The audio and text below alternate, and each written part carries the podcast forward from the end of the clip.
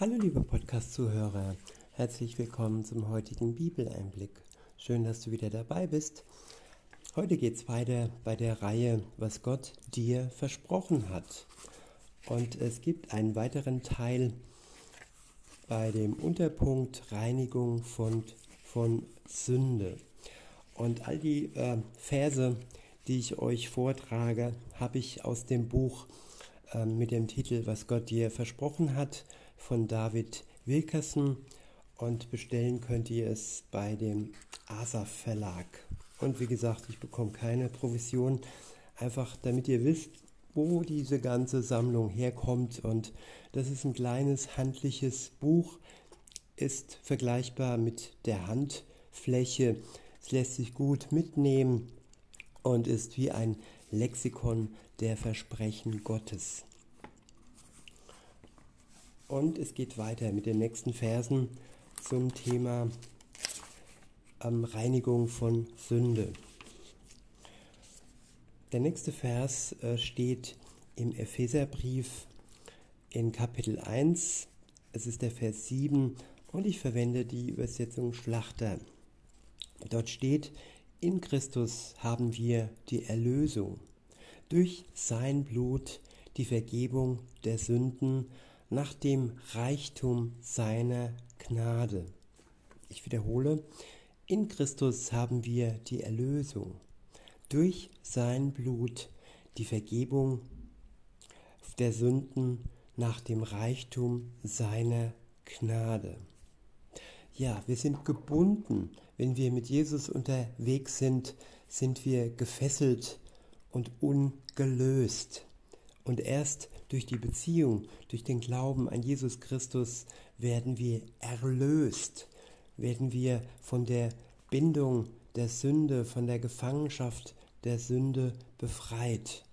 Und das nicht durch unser eigenes Zutun, nein, nur durch sein Blut, das er für uns vergossen hat am Kreuz, ist diese Erlösung ähm, möglich. Und in dem Vers heißt es weiter, die Vergebung der Sünden nach dem Reichtum seiner Gnade. Ja, aus voller Gnade ging Jesu ans Kreuz und ohne Erwartung und unsererseits, ja, ist es, dass er uns erlösen möchte. Wenn wir das wollen, wenn wir zu unserer Schuld stehen und ihm dankbar sind, dass er den Schuldschein zerreißt, den wir eigentlich mit unserem Tod, mit unserem Leben bezahlen sollen. Der nächste Vers steht im ersten Petrusbrief im Kapitel 2. Es ist der Vers 24 und ich verwende die revidierte Elberfelder Übersetzung. Dort steht, der unsere Sünden an seinem Leib selbst an das Holz hinaufgetragen hat, damit wir den Sünden abgestorben, der Gerechtigkeit leben, durch dessen Striemen ihr geheilt worden seid. Ich wiederhole, der unsere Sünden an seinem Leib selbst an das Holz hinaufgetragen hat, damit wir den Sünden abgestorben der Gerechtigkeit leben, durch dessen Striemen ihr geheilt worden seid. Ja, unsere Sünden, wenn wir an Jesus glauben, sind am Leib Jesu an das Holz hinaufgetragen worden und wir sind unseren Sünden abgestorben. Also es wird ja manchmal gesagt, ja, der ist für mich gestorben, der lebt nicht mehr für mich. Und ja, so ist es auch mit den Sünden, mit unseren Sünden, die sind für Gott gestorben und existieren nicht mehr, weil sie mit Jesus ans Kreuz gegangen sind und mit ihm in den Tod und ins Vergessen gegangen sind. Und das verschafft uns Gerechtigkeit. Wir können dann, nachdem wir erlöst worden sind, als Gerechte leben. Und durch seine Striemen werden wir geheilt, denn er ist auch ja aus dem Tod herausgegangen, er ist auferstanden und er hat den Tod überwunden und auch die Striemen, die man ihm anzugefügt hat, hat er überwunden. Der nächste Vers steht im Hebräerbrief im neunten Kapitel. Es ist der Vers 12. Ich verwende die Lutherbibel. Dort steht, er ist auch nicht durch das Blut von Böcken oder Kälbern, sondern durch sein eigenes Blut ein für allemal in das Heiligtum eingegangen und hat ewige Erlösung erworben und hat eine ewige Erlösung erworben. Ich wiederhole, er ist auch nicht durch das Blut von Böcken oder Kälbern, sondern durch sein eigenes Blut ein für allemal in das Heiligtum eingegangen und hat eine ewige Erlösung erworben. Ja, man kann sich das so vorstellen, Jesus geht äh, in ein Pfandhaus, gibt sein Blut hin und erwerbt, erwirbt dadurch für uns ewiges Leben, ewige Erlösung. Durch diesen Tausch, sein Blut und ja, dann dadurch und dafür das ewige äh, Leben und die ewige Erlösung für uns zu erwerben, sind wir Befreite und keine Gefangene der Schuld mehr, wenn wir dies im Glauben an ihn anerkennen und ja ihm dafür dankbar sind.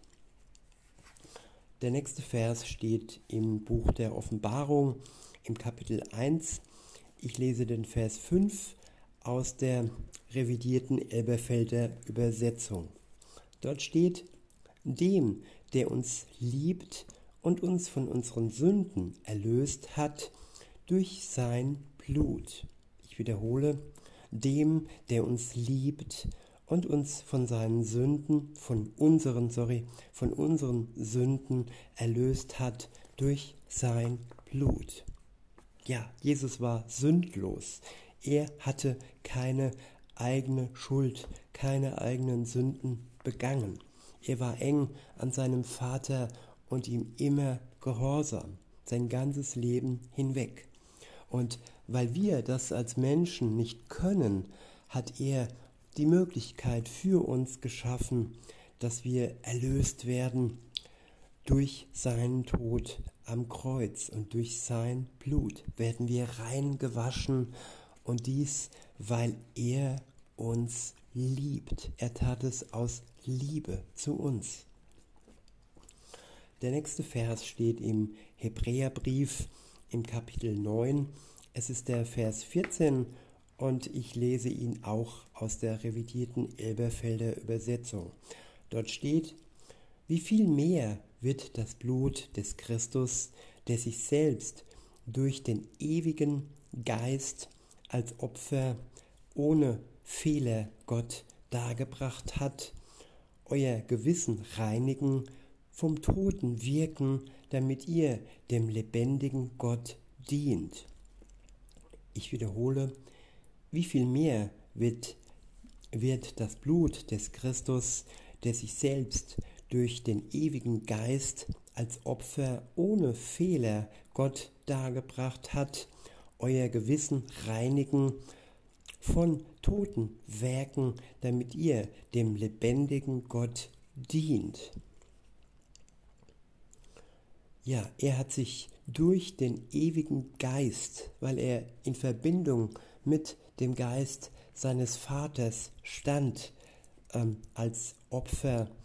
Und das ohne Fehler, denn er war ohne Fehler, ohne Mangel, ja, hat er sich Gott dargebracht für die Menschheit, damit unser Gewissen wieder gereinigt wird von den toten Werken, die wir zuvor ja vollbracht haben.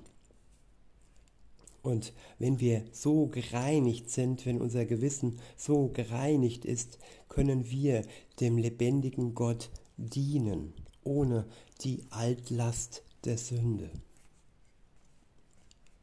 Der nächste Vers steht im Epheserbrief im zweiten Kapitel.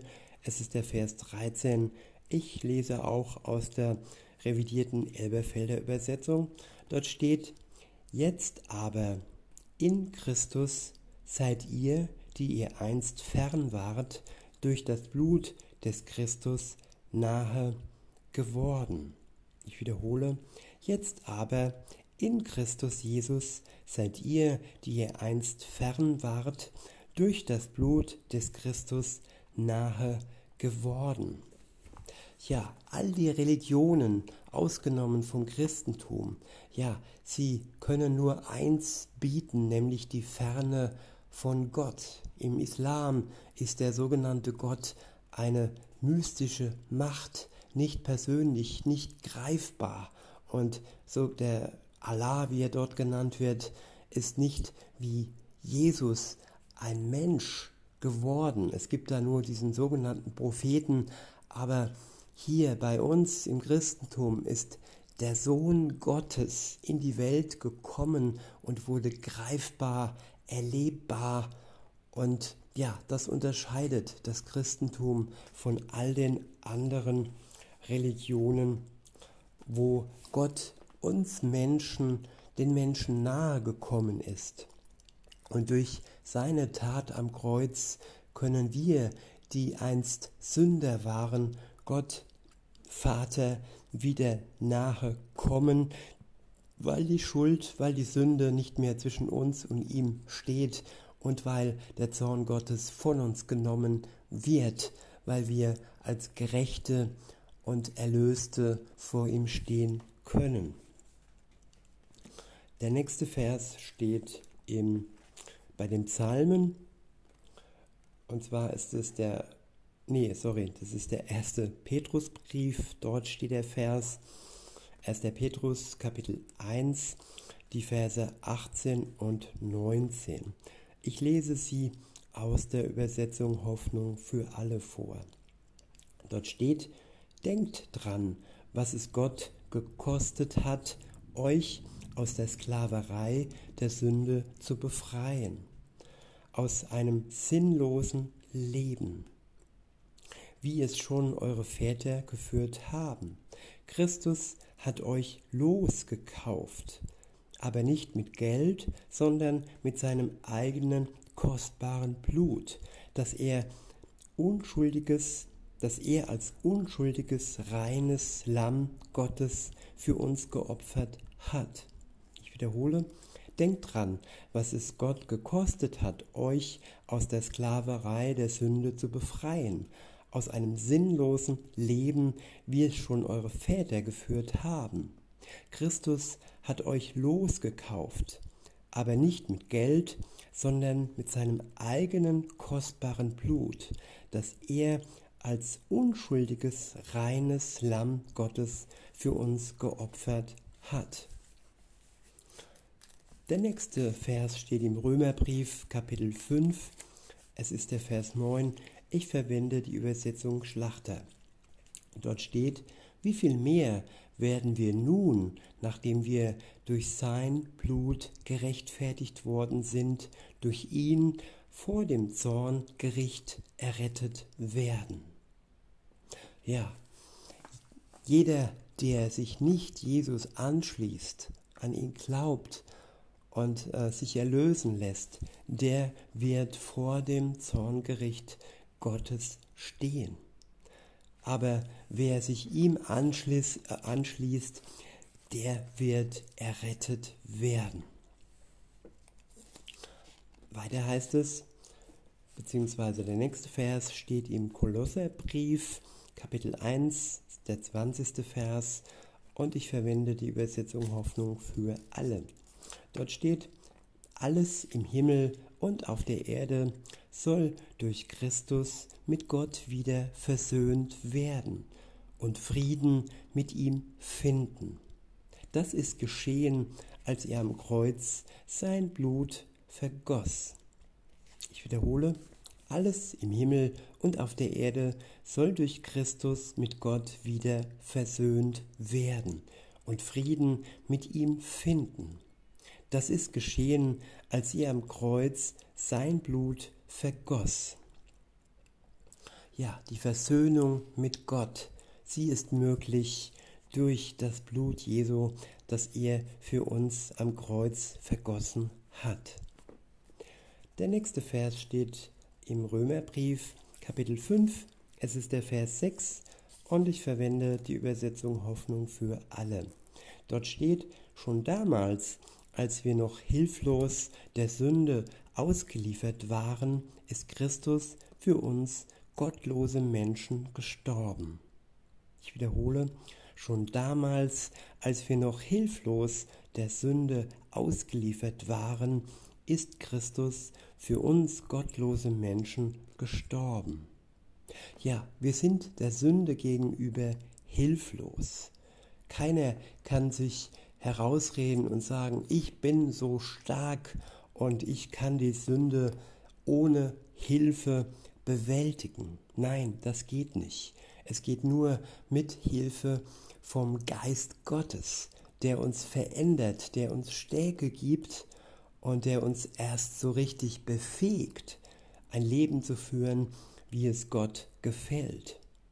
Und ja, um dieses Leben zu starten, brauchen wir die Erlösung, brauchen wir die Reinigung Gottes durch sein Blut am Kreuz. Und der letzte Vers für heute steht ebenfalls im Römerbrief im fünften Kapitel und es ist der Vers 8.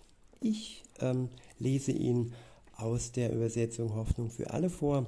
Dort steht, Gott aber hat uns seine große Liebe gerade dadurch bewiesen, dass Christus für uns starb, als wir noch Sünder waren. Ich wiederhole, Gott aber hat uns seine große Liebe gerade dadurch bewiesen, dass Christus für uns starb, als wir noch Sünder waren. Ja, Jesus starb für Sünder, für Sünder, die er liebt. Nicht für gute Menschen, die gute Wege tun, aus eigener Kraft starb er, nein, für die Sünder. Und ja, das verbindet jeden einzelnen Menschen auf der Welt. Da kann sich niemand rausreden und sagen, dass er ohne Sünde unterwegs war und ist. Und durch die Liebe Gottes haben wir die Möglichkeit, ja, ein Leben zu führen, wie es ihm gefällt. In diesem Sinne, liebe Zuhörer, wünsche ich euch noch einen schönen Tag und sage bis denne.